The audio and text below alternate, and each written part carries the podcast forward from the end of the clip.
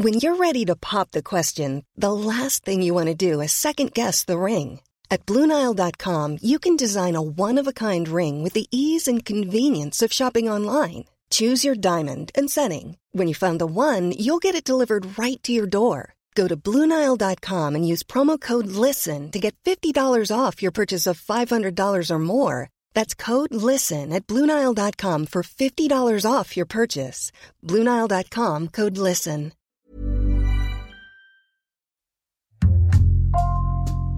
Bonjour, c'est Thibault Lambert et vous écoutez Code Source, le podcast d'actualité du Parisien.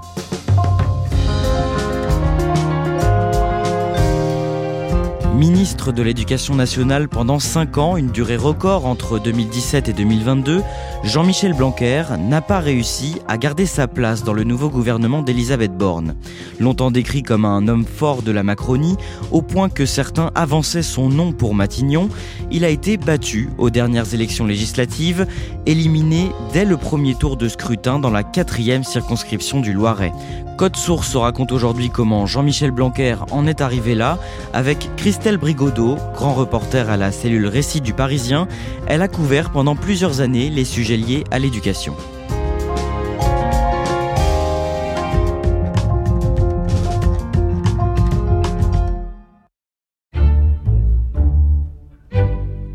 Christelle Brigodeau, vous avez été la spécialiste éducation du Parisien au service société pendant 7 ans, entre 2013 et 2020. Mais la première fois que vous rencontrez Jean-Michel Blanquer, c'est bien avant, en 2008. Alors à l'époque, moi je travaille dans les éditions locales euh, du Parisien, je couvre déjà les, questions scolaires et Jean-Michel Blanquer est euh, recteur de l'Académie de Créteil, euh, donc une des plus grosses académies de France et, de région parisienne. Je découvre un, vraiment un haut fonctionnaire, alors euh, qui a déjà le look qu'on lui connaît aujourd'hui. C'est un homme grand qui fait très sérieux. Il est vêtu d'un costume, il a le crâne dégarni, des lunettes. il parle d'un ton assez professoral. Il se tient à une table devant une bibliothèque où je vois qu'il collectionne des ouvrages du monde de philosophie et il fait l'effet d'une personne euh, qui a envie de parler aux étudiants. À l'époque, il y a une mobilisation euh, des lycéens en fait et des adolescents et il se montre assez ouvert au dialogue. Il veut essayer de fendre un peu son armure de haut fonctionnaire. Vous l'avez ensuite interviewé à de nombreuses reprises, notamment lorsqu'il est devenu ministre. Vous allez aujourd'hui nous raconter son parcours. Jean-Michel Blanquer a 57 ans. Il a quatre enfants issus de deux mariages différents. Il est né le 4 décembre 1954 à Paris. Dans quel milieu est-ce qu'il grandit? Dans un milieu euh, bourgeois. Euh, il grandit dans un appartement euh, du boulevard Haussmann à Paris. Il est scolarisé au lycée privé Stanislas catholique. Son père est avocat, sa mère est enseignante. Il a une enfance assez traditionnelle pour un enfant, disons, des beaux quartiers de Paris. Vous l'avez dit, il fait toute sa scolarité à Stanislas, un établissement prestigieux dans le 6e arrondissement de Paris, et c'est là-bas qu'il rencontre un camarade de classe qui devient rapidement un ami, François Barouin. Oui, euh, le jeune François Barouin est issu d'un milieu un petit peu comme le sien. Euh, il se, lie très vite d'amitié avec aussi une autre personnalité qui s'appelle euh, Richard Sangor, qui deviendra lui conseiller d'État. François Barouin deviendra une des figures de, la droite en France, longtemps ministre, député, président de l'Association des, maires de France. Et ensemble, ils il créent une petite communauté d'idées, une espèce de jeune garde.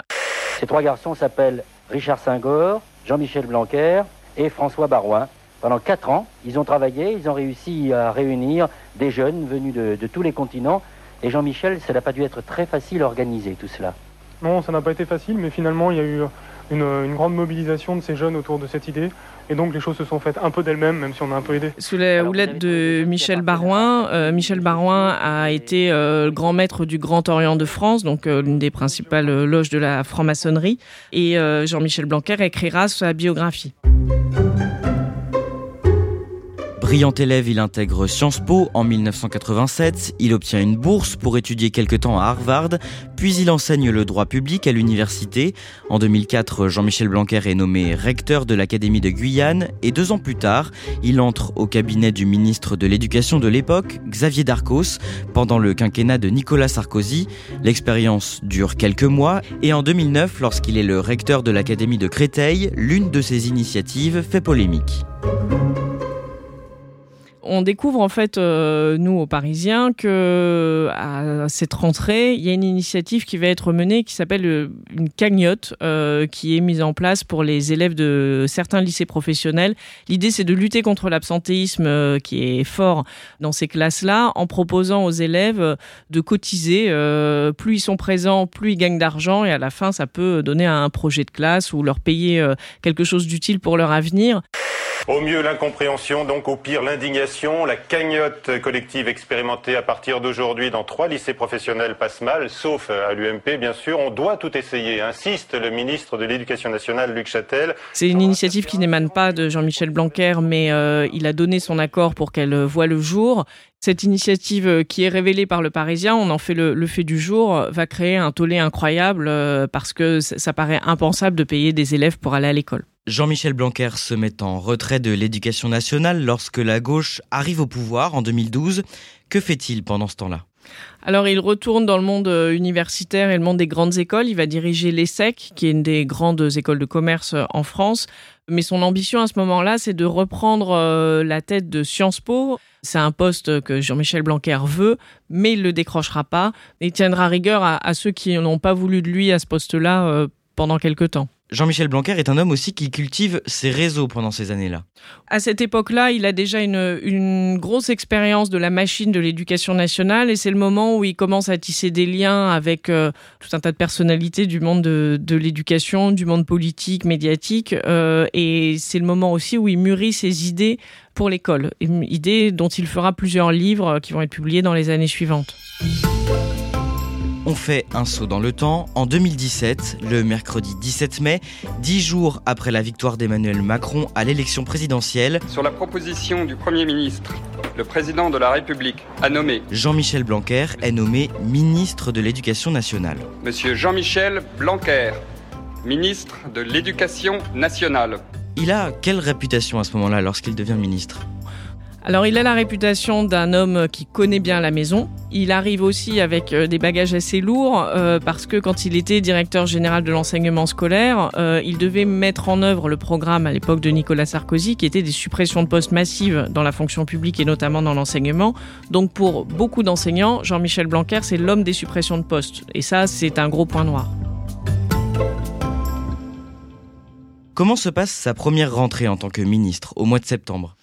Alors, il arrive en faisant profil bas, euh, en expliquant qu'il a complètement euh, pris à son compte euh, le macronisme du en même temps euh, et qui reproduira pas les clivages qui sont très nourris dans, dans le monde scolaire entre la gauche et la droite, les conservateurs et les, et les progressistes. Lui dit qu'il sera le ministre du bon sens. Ça plaît beaucoup aux parents. On veut mettre les gens dans des cases. En réalité, l'éducation nationale est quelque chose de simple. Non seulement je ne brouille pas les pistes, mais je reviens aux fondamentaux, à des choses simples qui peuvent unir pratiquement tous les Français. Deux mois plus tard, le 11 novembre 2017, Jean-Michel Blanquer est dans les locaux du Parisien pour sa première interview face à des lecteurs. Christelle Brigodeau, vous encadrez cette rencontre. Que dit le ministre sur sa feuille de route et sur sa ligne? Avec les lecteurs du Parisien, il a un ton très à l'écoute euh, et aussi très professoral. Il essaie d'être pédagogue, d'expliquer beaucoup ce qu'il veut faire. On l'entend utiliser des expressions latines. Il le fait très souvent euh, dans ses interviews. Il dit mutatis mutandis, qui veut dire euh, à peu près euh, toute chose égale par ailleurs, ou ipso facto. Alors voilà, beaucoup de termes comme ça qui peuvent un peu perdre quelquefois les, gens, mais qui en même temps font partie de son personnage. Et puis, euh, il s'érige un petit peu en gardien du temple. En gardien de la maison éducation nationale en expliquant que les, les valeurs, les fondamentaux seront bien gardés avec lui. En revanche, il est moins à l'aise lorsqu'on lui pose des questions plus politiques pendant cet exercice. Oui, il a vraiment un cœur de ne pas être catalogué dans un camp et dès qu'on le renvoie à ses incointances avec la droite, qui sont réelles, euh, c'est quand même là d'où il vient, il a tendance à s'offusquer et à dire que non, il, il a d'autres liens euh, par ailleurs, qui fait mille choses et qu'il ne faut pas le cataloguer dans un camp parce qu'il comprend très bien que si on le catalogue dans un camp, l'autre camp va lui tirer dessus. Quelques mois plus tard, en février 2018, vous signez un papier dans Le Parisien qui a pour titre Le chouchou Blanquer. Oui, à ce moment-là, il a l'air un peu de marcher sur l'eau parce que bon, les premières réformes qu'il a mises en place euh, fonctionnent bien. Il est très haut dans les enquêtes d'opinion, bien plus haut qu'un ministre de l'Éducation nationale en temps normal. Il a plus de 60% d'opinion favorable, c'est très élevé. Il a aussi l'opinion favorable de Brigitte Macron, la première dame, euh, qui elle-même a été enseignante et qui adore euh, Jean-Michel Blanquer. Ils se parlent souvent, ils se connaissent bien. Et c'est elle d'ailleurs qui avait glissé son nom pour qu'il devienne ministre de l'Éducation nationale. Et puis son nom commence à revenir comme une petite musique, comme un éventuel premier ministrable ou quelqu'un qui, au niveau politique, pourrait prendre des fonctions autres que euh, celles qu'il occupe euh, rue de Grenelle. Que vous dit son entourage à son sujet? Il est comment dans son ministère? Alors il est concentré sur euh, ses objectifs. Comme je le disais tout à l'heure, il a écrit plusieurs livres avant d'être ministre dans lesquels il détaillait déjà sa feuille de route. Il sait exactement ce qu'il veut faire et se comporte un peu comme un sportif qui regarde la, ligne d'arrivée avec une hygiène de vie réprochable qui continue de lire beaucoup de la philosophie euh, pour euh, s'entretenir euh, intellectuellement parlant. Comme ça, il donne toujours l'impression d'une personne très calme, posée, encore une fois avec ce ton professoral, pédagogue, et en même temps, on me dit qu'il est aussi capable de colère froide très forte. Les interlocuteurs que j'ai en ligne me disent que c'est un homme qui a du mal à tolérer la contradiction et qui a tendance à ne pas entendre les critiques. Un an plus tard, au début de l'année 2019, Jean-Michel Blanquer dévoile la réforme qu'il souhaite mettre en place pour l'école primaire, baptisée Loi pour l'école de la confiance. Mais ce projet provoque une fronde chez les enseignants. C'est une espèce de projet fourre-tout dans lequel il y a plein de mesures différentes dont la première hérisse le poil des enseignants. Euh, l'article 1 euh, parle du devoir d'exemplarité des enseignants les enseignants craignent que cet article 1 euh, ne les muselle, en fait, ne les empêche de parler, de s'exprimer et de dire ce qu'ils pensent sous couvert d'une exemplarité des professeurs. Donc ça met littéralement le feu aux poudres. Il y a d'autres mesures dans cette loi qui créent des problèmes, notamment euh, la possibilité que des collèges chapotent des écoles, notamment en milieu rural, donc ce qui éloignerait beaucoup les parents d'élèves euh, des décisions qui sont prises. En plus, ça sort du chapeau comme ça, personne n'en avait entendu parler, ça crée beaucoup de peur euh, et de confusion et ça, ça met les parents d'élèves et les enseignants dans la rue. Le ministre Blanquer euh, pense qu'il a raison tout seul et n'écoute absolument pas ce que disent les organisations syndicales et surtout les professionnels de l'éducation qui sont effectivement mal reconnus, mal payés et surtout qui alertent sur les réformes Blanquer qui nous mènent dans le mur. On est à la veille d'un accident industriel. Au-delà de cette réforme, il est aussi beaucoup critiqué pour sa gestion. Il y a toute une pile de dossiers qui se sont accumulés euh, depuis plusieurs mois, euh, qui ont à chaque fois un petit peu énervé euh, le monde éducatif notamment alors des évaluations régulières qui sont mises en place dans les classes de CP notamment et qui pèsent beaucoup sur les enseignants, qui ne les jugent pas adaptés. Il y a des circulaires qui s'accumulent, qui sont très directives, où on explique aux professeurs exactement comment ils doivent euh, apprendre aux enfants, par exemple, à lire ou à compter. Les professeurs ont l'impression qu'on les prend pour des enfants, des gens qui ne savent pas faire. Ça, ça les énerve beaucoup. Et là, euh, on voit, alors là, c'est à l'été 2019, les enseignants euh, de lycée, qui sont, eux, contre la réforme du baccalauréat, qui se mettent à retenir les notes du bac, qui font la rétention des copies. C'est très spectaculaire parce que ça s'est jamais passé avant. Et là, on découvre tout à coup qu'il y a un problème à l'éducation nationale vous êtes prêt à ce que ce mouvement ait des conséquences pour les, pour les candidats au bac qui, eux, attendent leurs résultats et vous comprenez que eux euh, n'y sont pour rien? Oui, bah, tout à fait. Mais c'est M. Blanquer qui y a pour quelque chose. Le 13 octobre 2019, Jean-Michel Blanquer est l'invité de BFM Politique sur BFM TV et l'une de ses déclarations provoque un tollé. Il réagit à ce moment-là à une polémique qui a enflé quelques heures plus tôt euh, sur les réseaux sociaux. Euh, c'est une vidéo où l'on voit au Conseil régional de Bourgogne une femme qui porte le voile, qui accompagne euh, des jeunes en sortie scolaire, qui découvrent donc ce qu'est le monde politique, et un élu de ce conseil s'insurge du fait que dans le public il y ait une femme qui porte le voile. Et Jean-Michel Blanquer, réagissant à ça, dit le voile n'est pas souhaitable dans notre société. Ce que ça dit sur la condition féminine, ce que ça dit euh, n'est pas conforme à, nos valeurs, tout simplement. Cette sortie-là va le placer presque du côté du Rassemblement national et de cet élu du Conseil régional qui s'était insurgé euh, contre cette présence de cette femme euh, portant le voile. Ça va créer une énorme polémique. Est-ce que c'est surprenant de sa part? Alors non, de sa part, ça ne l'est pas parce que euh, il a des positions sur la laïcité très arrêtées, notamment sur la question du voile. On sait que, euh, par exemple, pour la, question des accompagnatrices de sortie scolaire, il n'est pas favorable à l'idée que des femmes portant le voile puissent euh, accompagner les enfants. Et en cela, il s'oppose à la grande majorité du monde éducatif qui, lui, est plutôt favorable à ça parce que une mère d'élève n'a pas d'obligation de neutralité puisqu'elle n'est pas agent du service public. Quelques mois plus tard, en mars 2020, les écoles ferment brutalement en raison de la pandémie de Covid-19, mais l'enseignement continue à distance pendant le premier confinement. Et à l'été, le 6 juillet, lors du remaniement, Jean-Michel Blanquer conserve son poste dans le nouveau gouvernement de Jean Castex. Il est reconduit parce qu'il peut mettre à son crédit le fait d'avoir surmonté la crise en rouvrant les écoles le plus rapidement possible. La France est un des pays d'Europe qui rouvrira vite, qui aura mis en place de l'enseignement à distance, alors avec de nombreux couacs, mais ça s'est quand même fait. Il a ça à mettre à son crédit, ça redore un petit peu son blason, et notamment au sein du gouvernement, on se dit qu'en pleine crise, il faut pas changer euh, de capitaine, donc euh, on le garde à la, à la barre euh, de l'éducation nationale. La crise du Covid se poursuit avec une nouvelle vague épidémique à l'automne 2020, mais pour autant le gouvernement veut tout faire pour éviter de fermer à nouveau les écoles.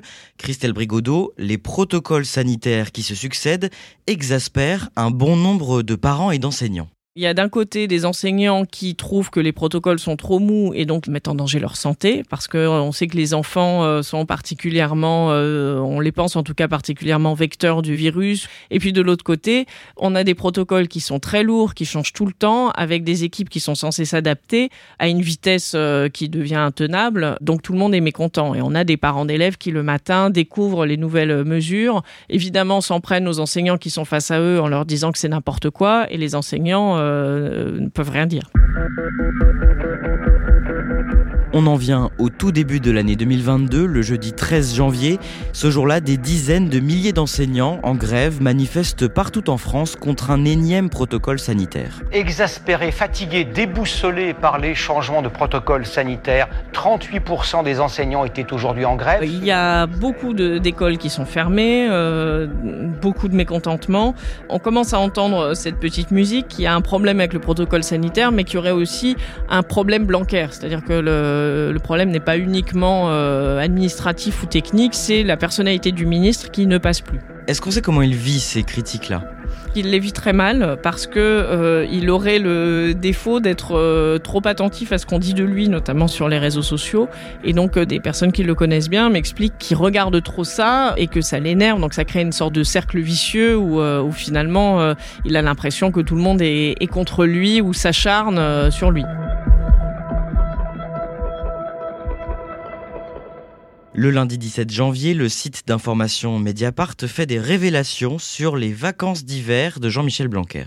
On apprend que Jean-Michel Blanquer a passé euh, son nouvel an euh, ou une partie des vacances euh, de Noël sur l'île d'Ibiza.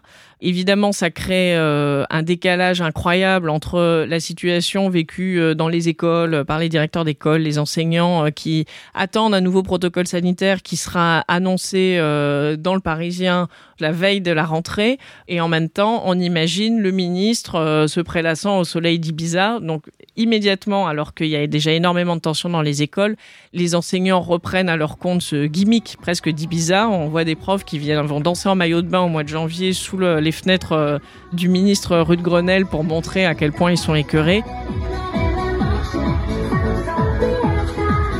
il ira expliquer sur le plateau de TF1 le lendemain soir que oui, il a pris quatre jours de vacances, euh, qu'il a travaillé pendant tout ce temps-là et qu'il trouve pas ça scandaleux, mais qu'il comprend la symbolique d'Ibiza et qu'il comprend que euh, c'était assez malvenu de partir à Ibiza à ce moment-là.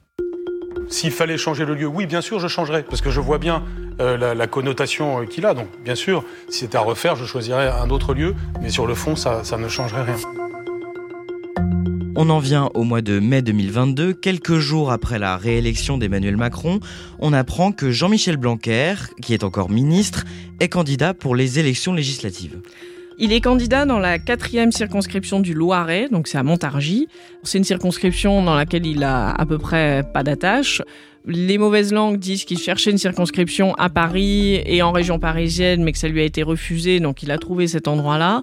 C'est un parachutage euh, gros comme une maison pour un homme qui se présente pour la première fois euh, à une élection. Donc oui, on peut pas dire que les planètes sont alignées pour une victoire euh, éclatante. Le mercredi 20 mai, le nouveau gouvernement, emmené par la première ministre Elisabeth Borne, est nommé.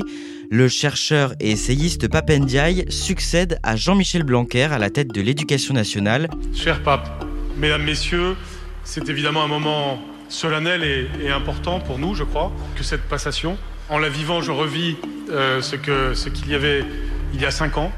Et je pense que la première chose qui me vient à l'esprit, c'est de vous souhaiter la bienvenue dans ce que je crois être la plus belle maison de la République. Christelle Brigodeau, c'est un désaveu pour lui je pose la question directement à ce moment-là à Jean-Michel Blanquer qui me répond que bien sûr que non, ce n'est pas un désaveu. N'empêche que le symbole est là et, tout le monde le perçoit à 5 sur 5. Papendiaï est un historien très reconnu qui a beaucoup travaillé sur les questions euh, des discriminations, qui intellectuellement parlant est un opposant de Jean-Michel Blanquer, notamment sur euh, ces questions de laïcité, de valeurs républicaines. Donc oui, c'est un virage à 180 degrés pour Macron et on se doute que Jean-Michel Blanquer, malgré ce qu'il dit euh, ne le prend pas très bien. Dans les jours qui suivent, comment se passe sa campagne pour les législatives dans le Loiret? Alors on le voit euh, à Montargis euh, avec un look rural. Vous connaissez bien le marché de Montargis? Bah oui, c'est pas. J'y vais maintenant euh, chaque samedi. Euh, et voilà. Mais avant la campagne, vous le connaissiez? Non, non, bien sûr, je vous le savais bien. Je suis... J'avais un grand-oncle maternel à Montargis, si vous voulez tout savoir. Il a gardé bon, sa personnalité, son, son ton d'enseignant, quelque part, de professeur, et ça crée un petit décalage. En tout cas, ses concurrents qui le croisent se moquent un petit peu euh, en se disant voilà, il sait pas faire. On voit qu'il sait pas aller parler à la dame qui fait ses courses le dimanche. Au niveau national, euh, il n'y a qu'un seul événement qui accroche médiatiquement, euh, c'est le fait qu'il va être aspergé de crème chantilly pendant qu'il est en train de faire campagne. Les auteurs sont deux enseignants d'un collège du secteur qui voulaient protester à la fois contre son parachutage et sa, le, son bilan politique euh, à la tête de l'éducation nationale. Évidemment, c'est un gros coup qui ternit son image. Et on s'attend à une très belle soirée électorale. Vous allez voir, il va y avoir beaucoup de surprises. On en vient au premier tour des élections législatives le dimanche 12 juin. Ce jour-là, vous êtes dans sa circonscription pour le Parisien. Il se promène dans les bureaux de vote, va serrer des mains alors dans des endroits où euh, des élus locaux euh, ont fait euh, campagne pour lui et ont créé des petits comités de soutien. Il se montre comme ça assez confiant. En même temps, on ne sait pas si c'est une façade ou pas, mais comme ça, il a l'air voilà plutôt plutôt détendu. Mais dans les bureaux de vote, ce qu'on aperçoit, c'est surtout le vide. Il y a très peu de gens et ce qui remonte au fur et à mesure de la journée, c'est que peu de gens sont allés voter, peu de gens se sont déplacés et à ce moment-là, on ne sait pas trop pour qui c'est une mauvaise nouvelle, mais en tout cas, on ne sent pas d'effervescence autour de cette élection dans la circonscription. En début de soirée, vous vous rendez euh, dans le principal bureau de vote de Montargis. Les résultats commencent à tomber vers 19h et se précisent dans les minutes qui suivent. Oui, il y a une petite effervescence euh, dans ce préau là de l'école Pasteur de Montargis. Euh, on diffuse sur un écran euh, les, les, résultats et on se rend compte que le RN le candidat du RN qui s'appelle Thomas Ménager fait fait un score très important. Bon, c'était attendu parce que c'est une terre qui vote beaucoup pour l'extrême droite et la grande surprise vient du candidat de la NUPS qui lui explose vraiment les compteurs. c'est lui qui arrivera deuxième et là on réalise donc à la fois que le candidat euh, qui était soutenu par les barons locaux de la droite euh, est éliminé et Jean-Michel Blanquer lui aussi est éliminé. Il rate la marche du second tour à 189 voix près. Comment réagit son équipe de campagne? Les gens se lamentent un peu en disant voilà, peut-être qu'on n'a pas fait une assez bonne campagne, c'était trop rapide, c'était quatre semaines de campagne. Ils essayent de, déterminer un petit peu les raisons de cet échec, avec un grand absent quand même pour analyser euh, tout ça, qui est Jean-Michel Blanquer, puisqu'il n'apparaît pas. Jean-Michel Blanquer se rend à son QG aux alentours de 22h. Comment il vous apparaît à ce moment-là? Il y a une nuée de caméras euh, qui l'attendent. Euh, il avait expliqué qu'il s'exprimerait pas, mais il s'exprime quand même, avec un visage assez grave, un peu en colère. Ce soir, je suis triste évidemment de voir les résultats, non seulement en ce qui me concerne, mais en voyant la poussée des radicalités. Et donc, euh, évidemment, c'est d'abord un sentiment de, tristesse que j'ai. Tout de suite, il annonce qu'il fera un recours pour essayer de recompter les voix, pour voir s'il n'y a pas une voie juridique qui lui permettrait de repasser au second tour. Un peu comme à son habitude, d'ailleurs, euh, là, face à la défaite, euh, Jean-Michel Blanquer donne l'impression d'un homme qui n'accepte pas, et c'est d'autant plus difficile à accepter que euh, il se rend bien compte que là, c'est la fin, peut-être pas de sa vie politique, mais en tout cas la fin d'un chapitre de sa vie politique. Il a été ministre pendant cinq ans, là, il n'est plus rien. C'est assez dur à encaisser. Christelle Brigodeau, Jean-Michel Blanquer est le ministre de l'Éducation nationale qui est resté le plus longtemps à son poste. Est-ce que la politique s'est terminée pour lui? Je ne sais pas s'il a des ambitions euh, de rebondir en politique. Là, il a rebondi en tant qu'enseignant, avec fracas d'ailleurs, parce que euh, l'université euh, Panthéon-Assas euh, lui a trouvé un poste de professeur de droit. Jean-Michel Blanquer est professeur de droit public, il a fait son doctorat à Assas, c'est pas incroyable qu'il redevienne enseignant. Par contre, la manière dont le poste a été créé, semble-t-il pour lui, ça a choqué les enseignants, mais a priori, Jean-Michel Blanquer donc, va redevenir professeur. Au tout début, quand il était ministre de l'Éducation nationale et qu'il venait d'arriver rue de Grenelle, il expliquait que sa seule ambition, c'était de durer cinq ans, le temps du quinquennat, à son poste de ministre, et qu'ensuite, il redeviendrait enseignant avec pas trop d'heures pour pouvoir ensuite se consacrer à la vie intellectuelle, à l'Amérique latine, qui est sa passion de toujours. Donc, je ne sais pas si il fera effectivement cette feuille de route qu'il avait annoncée il y a cinq ans, ou si il mûrit euh, pour l'instant euh, secrètement euh, des projets, des ambitions politiques différentes.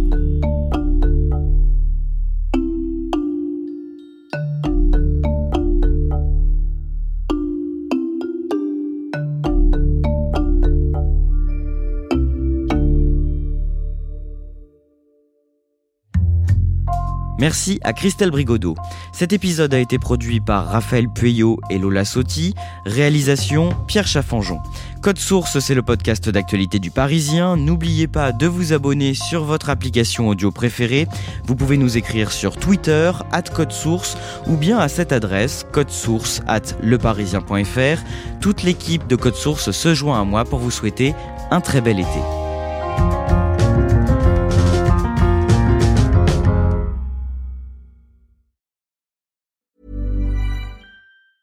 Hey, it's Danny Pellegrino from Everything Iconic. Ready to upgrade your style game without blowing your budget? Check out Quince. They've got all the good stuff shirts and polos, activewear, and fine leather goods, all at 50 to 80% less than other high end brands. And the best part? They're all about safe, ethical, and responsible manufacturing. Get that luxury vibe without the luxury price tag. Hit up quince.com slash upgrade for free shipping and 365 day returns on your next order. That's quince.com slash upgrade.